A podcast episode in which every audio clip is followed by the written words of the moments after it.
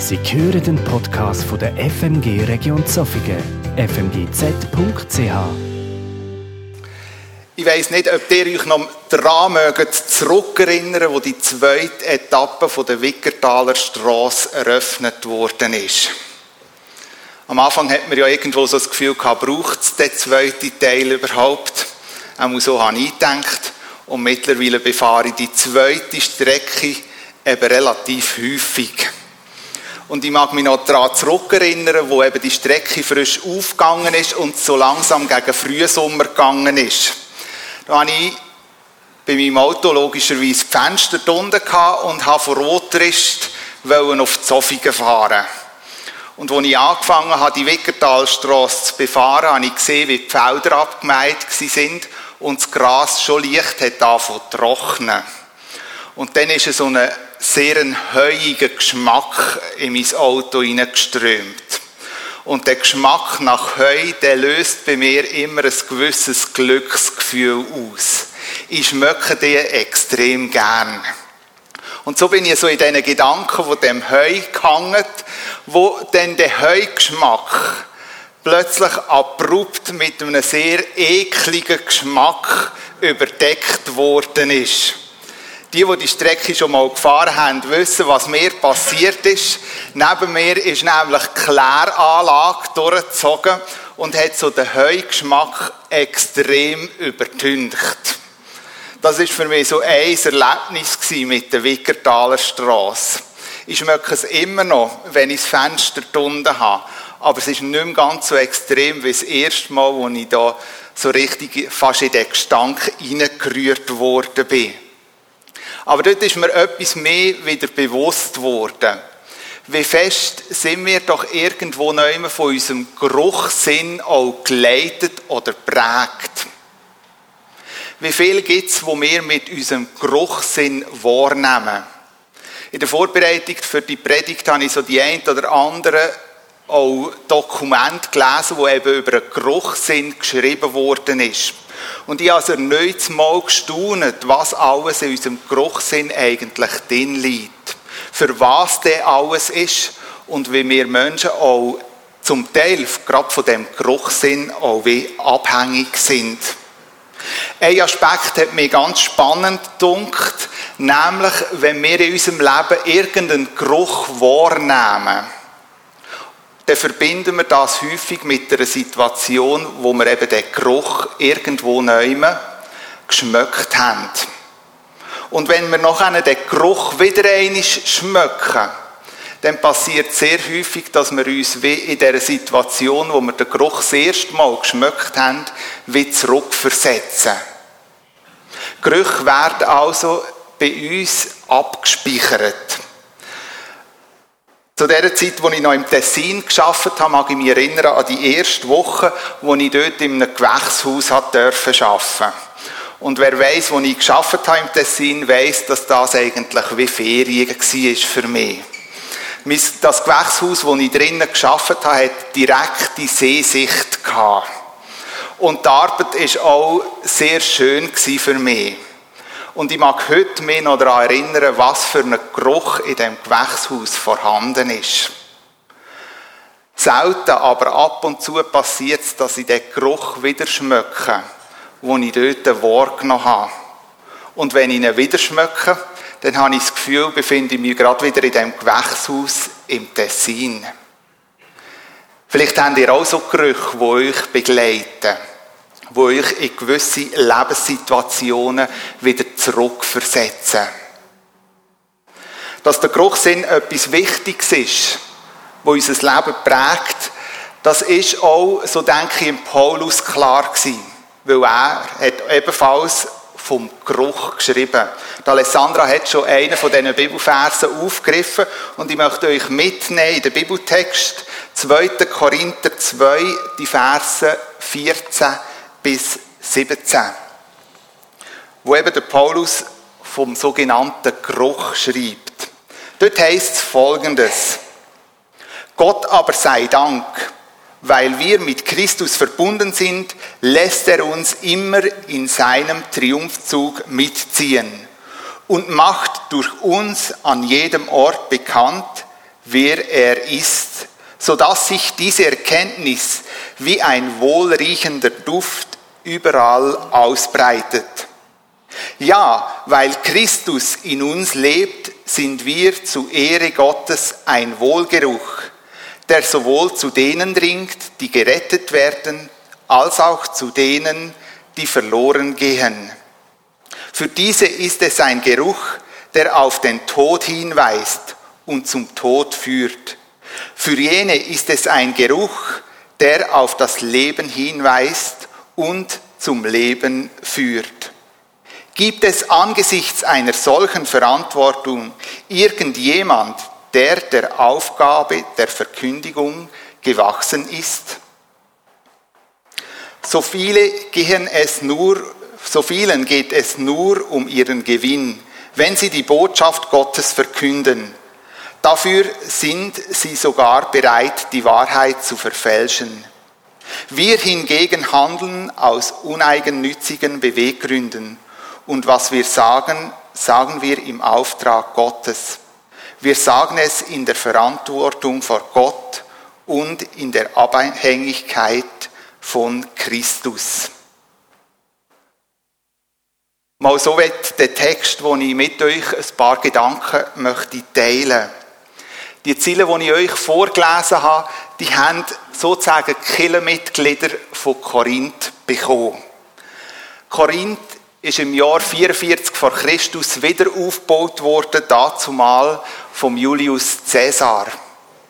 Sie ist einig ganz zerstört worden und voran hat sie irgendwo schon eine wichtige Stellung eingenommen. Korinth ist eine Handelsstadt wo die Leute schnell auch zu einem gewissen Reichtum gekommen sind. Wo der Julius Caesar die Stadt aufgebaut hat, ist es eben genau gleich wieder passiert. Korinth hat gleich einen wichtigen Stellenwert eingenommen, ist wieder Handelsstadt geworden und die Leute sind dort noch einmal zu einem gewissen Reichtum gekommen. Viele von den Bewohnern in Korinth sind Römer und Juden.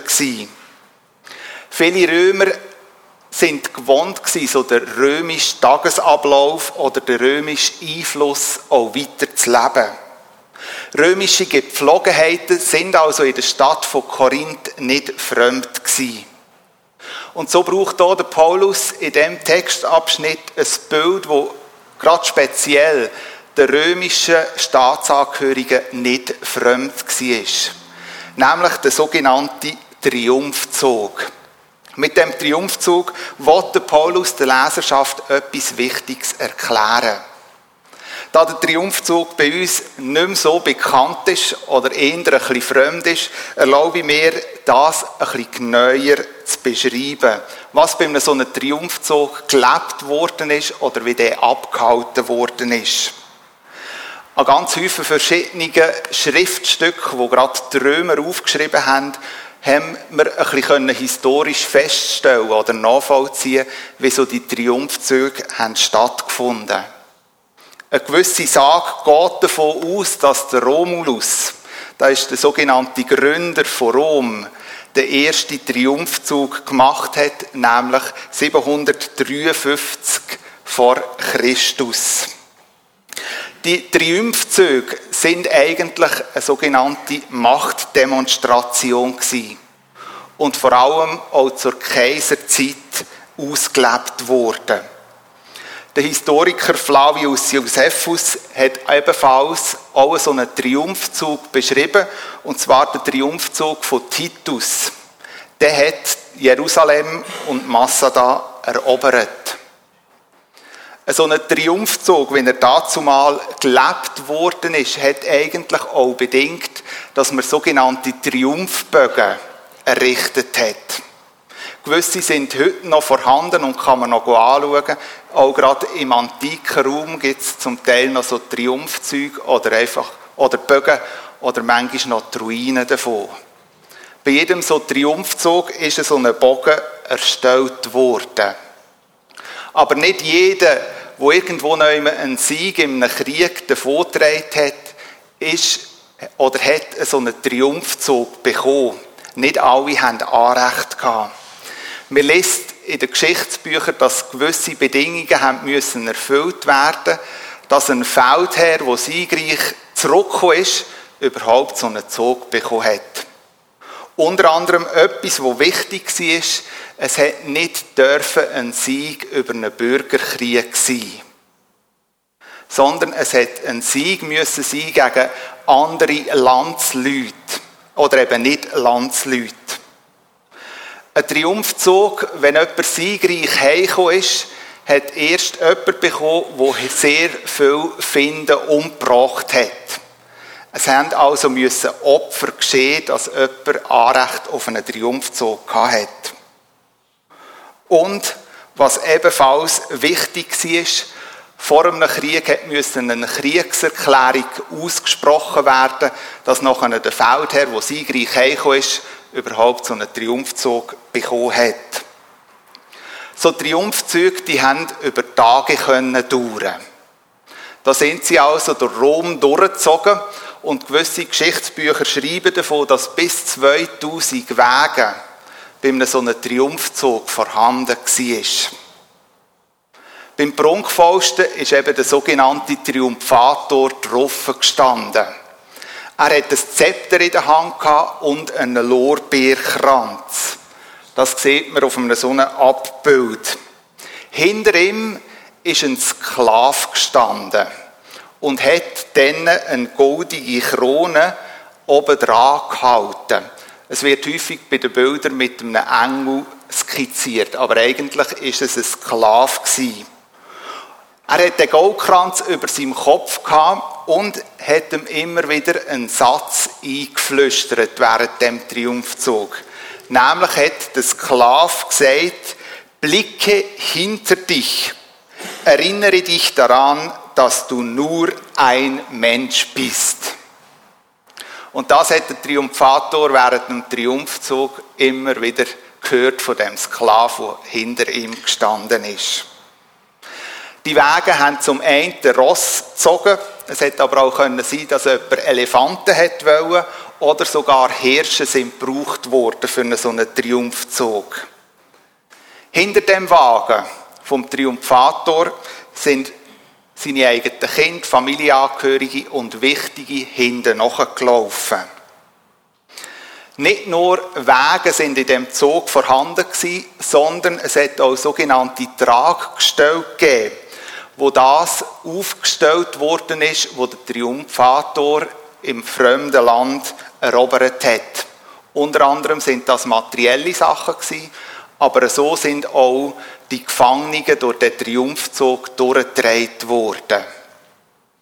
Menschen, die während dem Krieg ähm, gefangen genommen worden sind.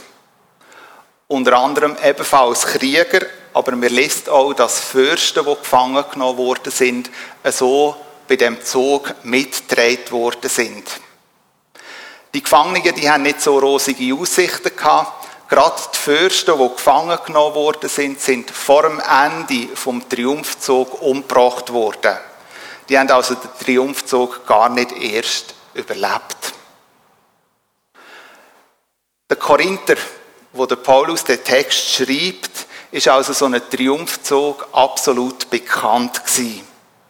Für uns ist es eher fremd. Oder wir können sagen, irgendwo auch ein Stück weit veraltet. Doch ich glaube, etwas ganz Wichtiges bei dem Bild, wo der Paulus da der Korinther schreibt, ist bis heute geblieben.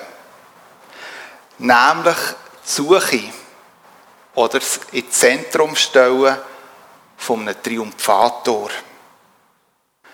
Ich glaube, es ist geblieben, dass wir Menschen auf der Suche sind nach etwas, wo wir aufschauen können. Nach etwas, wo wir können loben, bejubeln, ja sogar anbeten. Wenn man die Geschichte den Menschen anschaut, hat sich das durchgezogen. Von den Korinther bis heute zu den Zofiger. Frau und Herr Korinther, Frau und Herr Zofiger suchen in ihrem Leben einen Triumphator, wenn sie ihn noch nicht gefunden haben. Der Paulus macht in dem Text der Korinther deutlich, der einzige und wirklich wahre Triumphator ist Jesus Christus.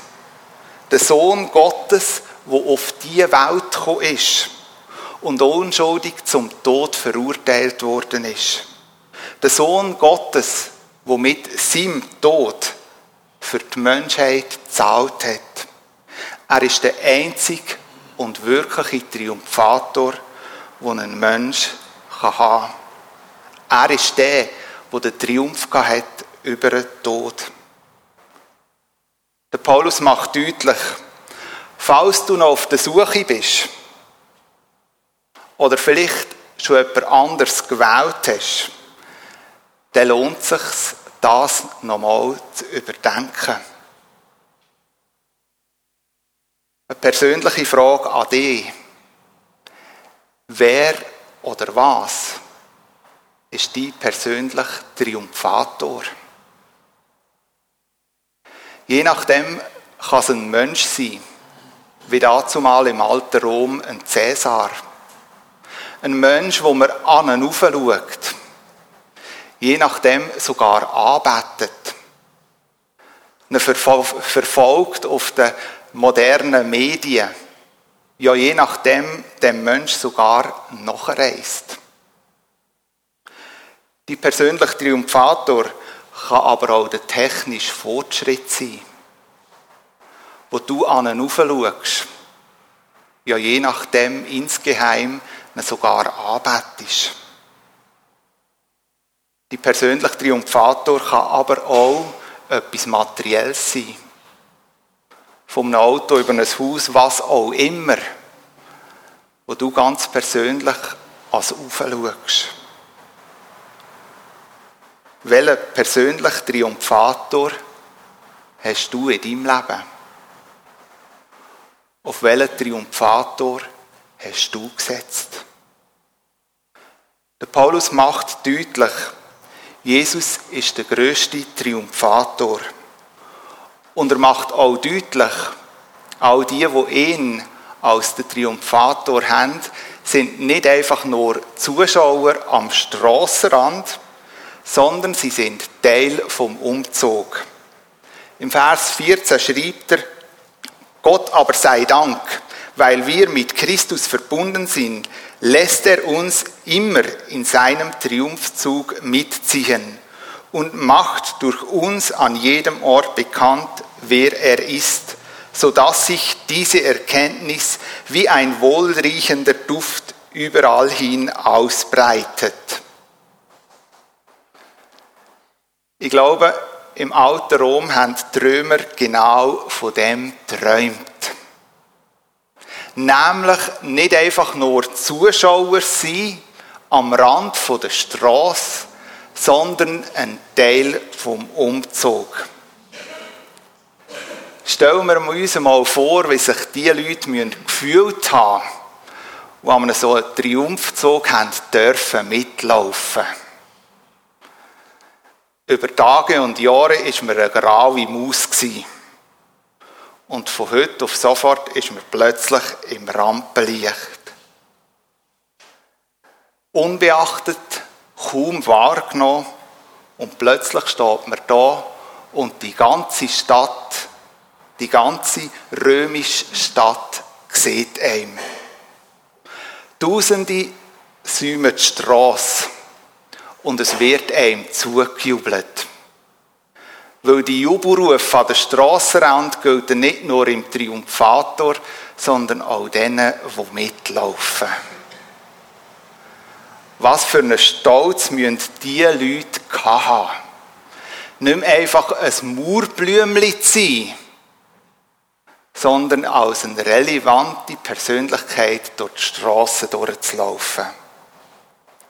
Ich glaube, es hat keinen gegeben, der bei einem so einem Zug hat dürfen mitlaufen, wo abgestritten hat, dass er den Triumphator kennt. Ich glaube, es hat keinen gegeben, der gesagt hat, bei dem Zug will ich nicht mitlaufen. Sondern das war eine Ehrenposition, die man einnehmen konnte. Also gerade und aufrecht laufen. der Duft vom Sieg gilt auch mir. Und der Duft vom Sieg schmeckt gut.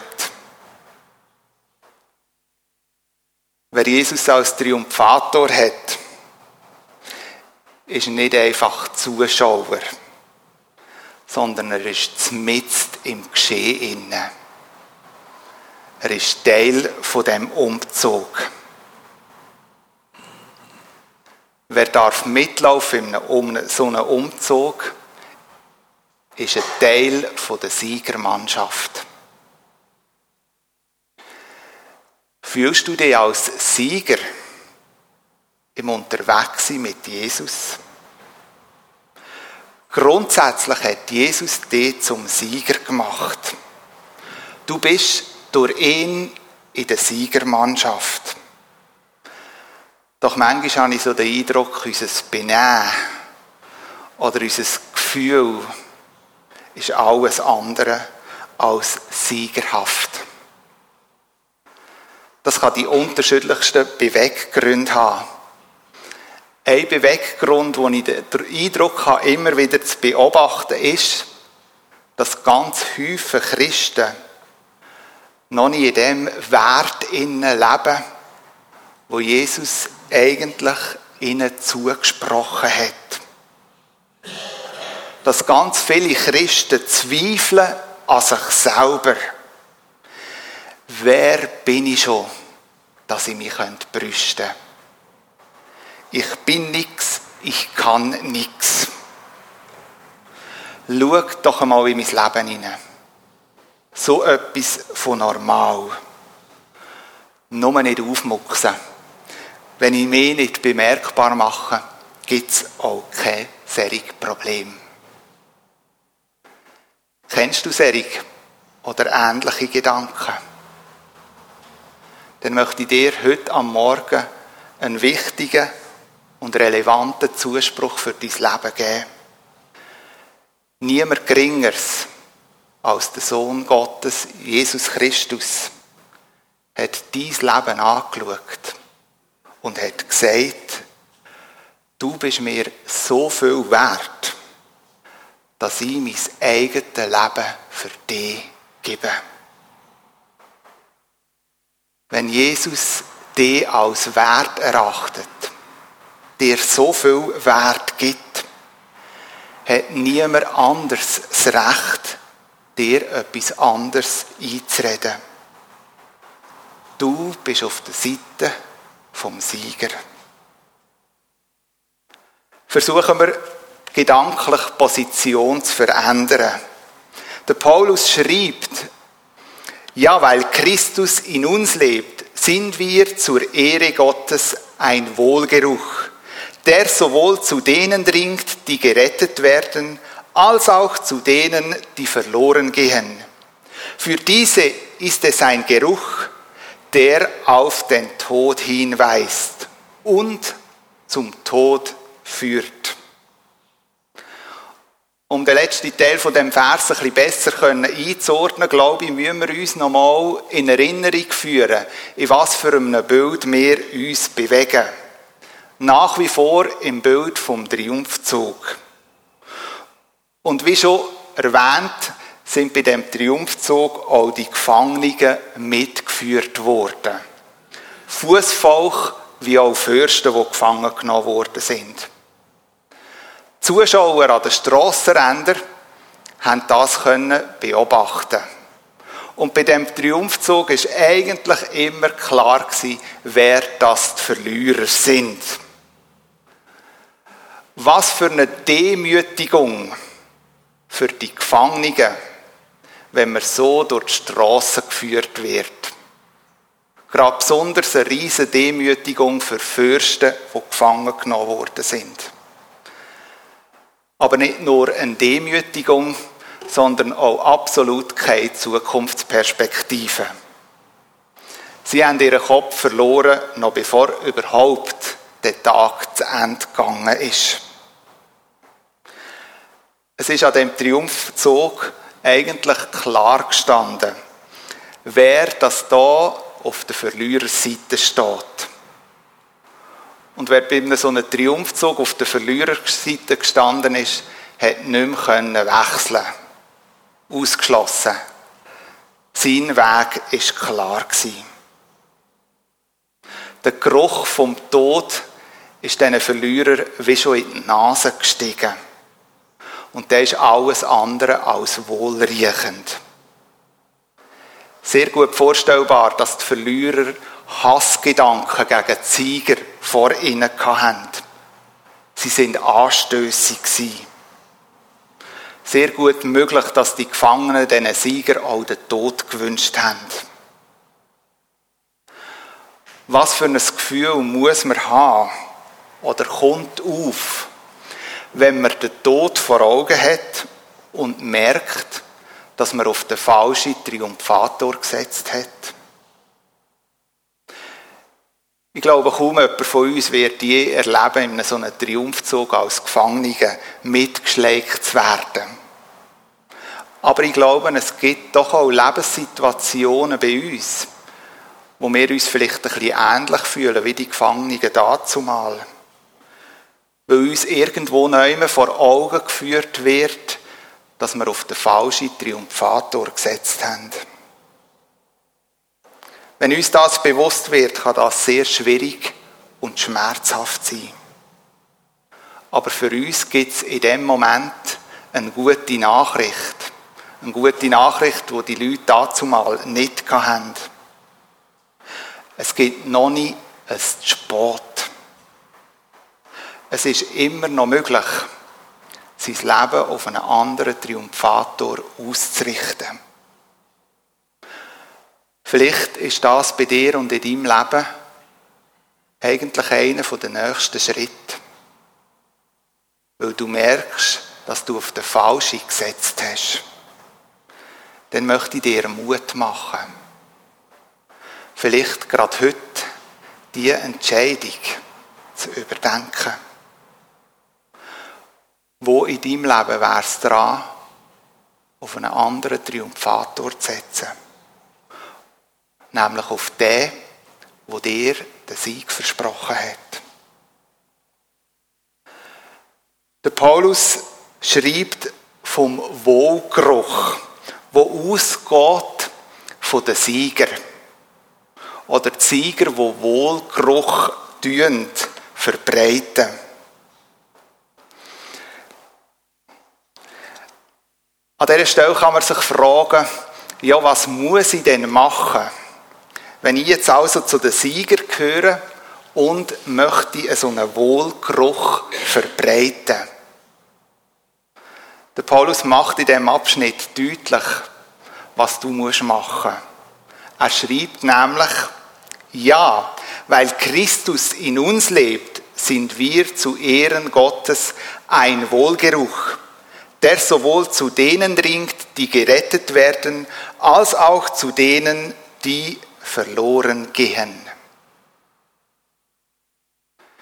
Viele von uns sind je nachdem versucht, wenn wir von Wohlgeruch lesen, unseren Liste zu erstellen, was man alles machen muss, dass wir eben so ein Wohlgeruch sind. Aber der Paulus macht in dem Vers etwas deutlich. Du bist ein Wohlgeruch, weil Jesus Christus in dir lebt.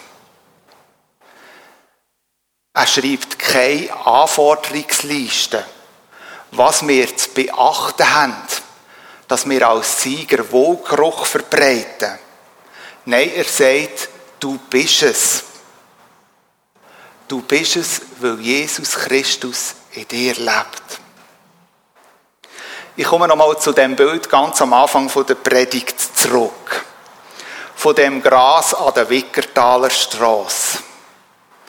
Wenn das Gras geschnitten ist und langsam anfängt zu verwelken und Heu wird, dann wird das Gras nicht gefragt, welchen Geruch das verbreiten will. Ob es überhaupt will, sondern es macht es einfach. Es kann nicht wählen. Es ist bereits Wohlgeruch. Das ist Kläranlage auch, aber die lassen wir jetzt mal auf der Seite.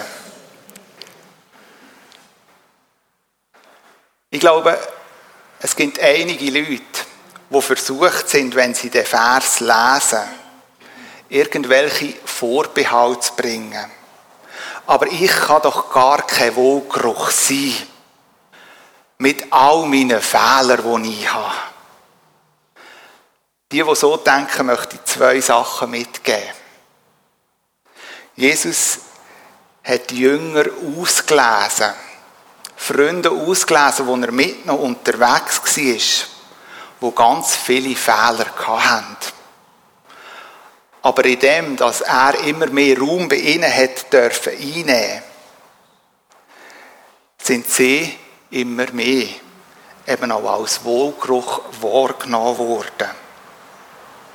Und etwas Zweites, ist es nicht ein viel grösserer Wohlgeruch, wenn man so seine eigenen Fehler kann stehen und auch zu erkennen gibt, dass man in einem Veränderungsprozess drinnen steht, als wenn man versucht, perfekt zu sein und einfach alles zu überdünken. Jesus sagt, du bist ein Wohlgeruch, wenn du bei mir mehr nachfolgst als Sieger. Du bist es. Was für eine gewaltige Aussage. Wie das kann sein, möchte ich euch an einem kurzen, auch eher lustigen Beispiel erzählen. Vor einiger Zeit habe ich mit einer Person ein Znüni genommen und ich gemerkt habe, sie ist noch nicht mit Jesus unterwegs. Und wir sind einander so gegenüber gehockt und sie hat ebenfalls nicht gewusst, dass ich Christ bin. Wir haben unser Znüni gegessen und dann schaut sie mich an und sagt, du bist ganz sicher ein Christ. Als sie das gesagt hat, habe ich bejaht und habe gesagt, wieso hast denn du jetzt das herausgefunden? Und ihre kurz und bündige Antwort war, du, es ist so schön. ich musste aufpassen, dass ich in dem Moment nicht lache. Aber aus dieser Bemerkung hat es ein spannendes weiteres Gespräch gegeben. Und genau das möchte ich euch als Ermutigung heute am Morgen mitgeben. Du bist ein Wohlgeruch. Selbst wenn du den Eindruck hast, du hast in deinem Leben wie nichts vorzuweisen. Du bist ein Wohlgeruch, weil Jesus in dir lebt. Und ich bin davon überzeugt, dass der Wohlgeruch auch einen gewissen Wiedererkennungswert hat. So wie ich am Anfang erläutert habe vom Gewächshaus im Tessin, bin ich auch überzeugt, dass als Christ ein Wiedererkennungswert von unserem Wohlgeruch gibt. Und genau das bete ich für meine Freunde, das bete ich für unsere Freunde. Die Freunde, die Jesus noch nicht kennen. Dass sie nebst anderen, nebst uns Menschen dürfen begegnen, wo sie den Wohlgeruch dürfen wiederkennen, der von Christen ausgeht. Heute am Morgen möchte ich abschließen und euch in die Woche hineinsenden. Nicht mit dem Auftrag, bis ein Wohlgeruch, sondern mit der Zusage, du bist ein Wohlgeruch. Amen.